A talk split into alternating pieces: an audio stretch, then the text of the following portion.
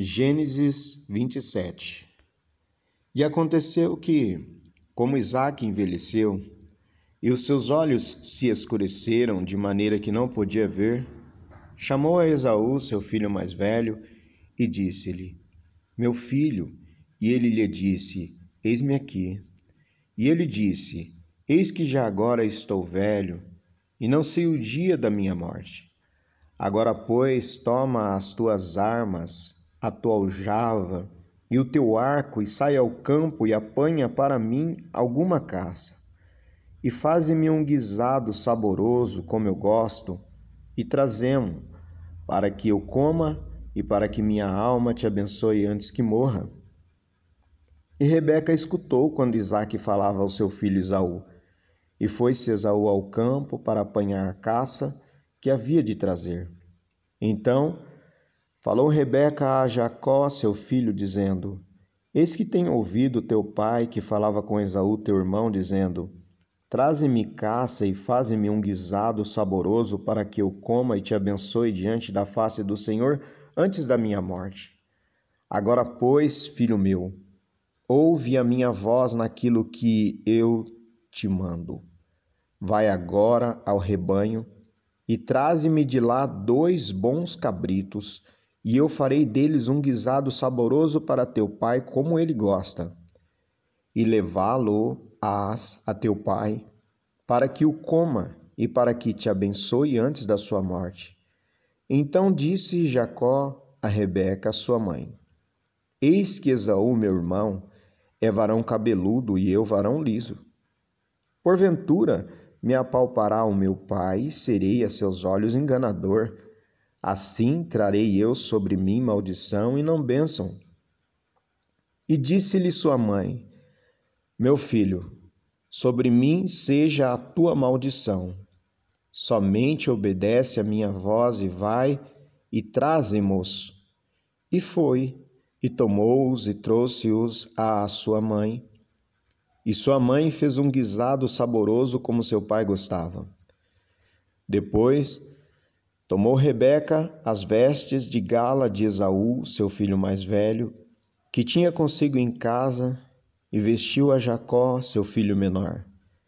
E com as peles dos cabritos cobriu as suas mãos e a lisura do seu pescoço, e deu o guisado saboroso e o pão que tinha preparado na mão de Jacó, seu filho. E veio ele a seu pai e disse: Meu pai. E ele disse: Eis-me aqui. Quem és tu, meu filho? E Jacó disse a seu pai: Eu sou Esaú, teu primogênito. Tenho feito como me disseste. Levanta-te agora, assenta-te e come da minha caça para que a tua mão me abençoe. Então disse Isaque a seu filho: Como é isto, que tão cedo achaste, filho meu? E ele disse: Porque o Senhor, teu Deus, a mandou ao meu encontro. E disse Isaque a Jacó: Chega-te agora para que te apalpe, meu filho, se és meu filho Esaú mesmo ou não. Então se chegou Jacó a Isaque, seu pai, que o apalpou e disse: A voz é a voz de Jacó, porém as mãos são as mãos de Esaú. E não o conheceu porquanto as suas mãos estavam cabeludas como as mãos de Esaú, seu irmão, e abençoou. E disse: És tu meu filho Esaú mesmo? E ele disse: Eu sou. Então disse: Faze chegar isso perto de mim, para que coma da caça de meu filho, para que a minha alma te abençoe. E chegou-lhe e comeu Trouxe-lhe também vinho e bebeu. E disse-lhe Isaque, seu pai: Ora, chega-te e beija-me, filho meu. E chegou-se e beijou. Então cheirou o cheiro das suas vestes e abençoou e disse: Eis que o cheiro do meu filho é como o cheiro do campo que o Senhor abençoou. Assim, pois, te dê Deus do orvalho dos céus e das gorduras da terra, e abundância de trigo e de mosto. Sirvam-te povos e nações se encurvem a ti. Sê senhor de teus irmãos, e os filhos da tua mãe se encurvem a ti. Malditos sejam os que te amaldiçoarem, e benditos sejam os que te abençoarem. E aconteceu que, acabando Isaac de abençoar a Jacó, apenas Jacó acabava de sair da face de Isaac, seu pai, veio Esaú, seu irmão, da sua caça. E fez também ele um guisado saboroso, e trouxe-o a seu pai, e disse a seu pai: Levanta-te, meu pai, e come da caça de teu filho, para que me abençoe a tua alma. E disse-lhe Isaque, seu pai: quem és tu?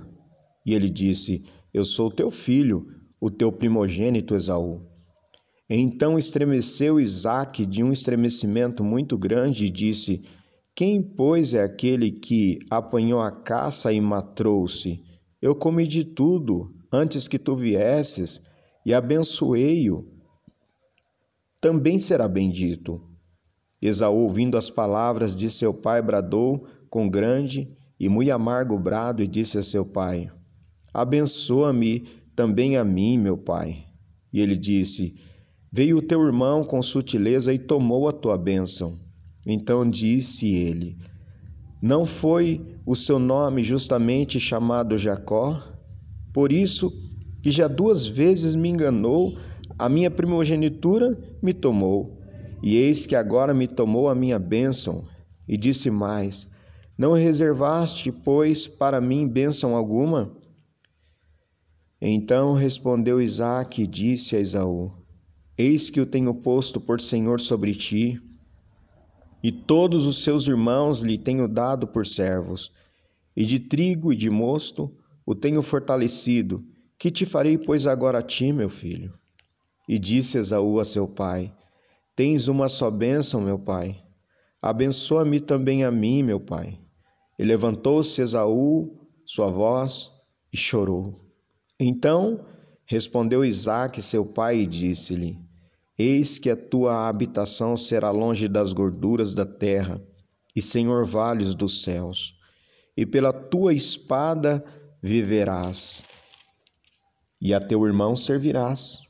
Acontecerá, porém, que quando te libertares, então sacudirás o seu jugo do teu pescoço e aborreceu Esaú a Jacó por causa daquela bênção com que seu pai o tinha abençoado. E Esaú disse no seu coração: Chegar-se-ão os dias de luto de meu pai, então matarei a Jacó, meu irmão.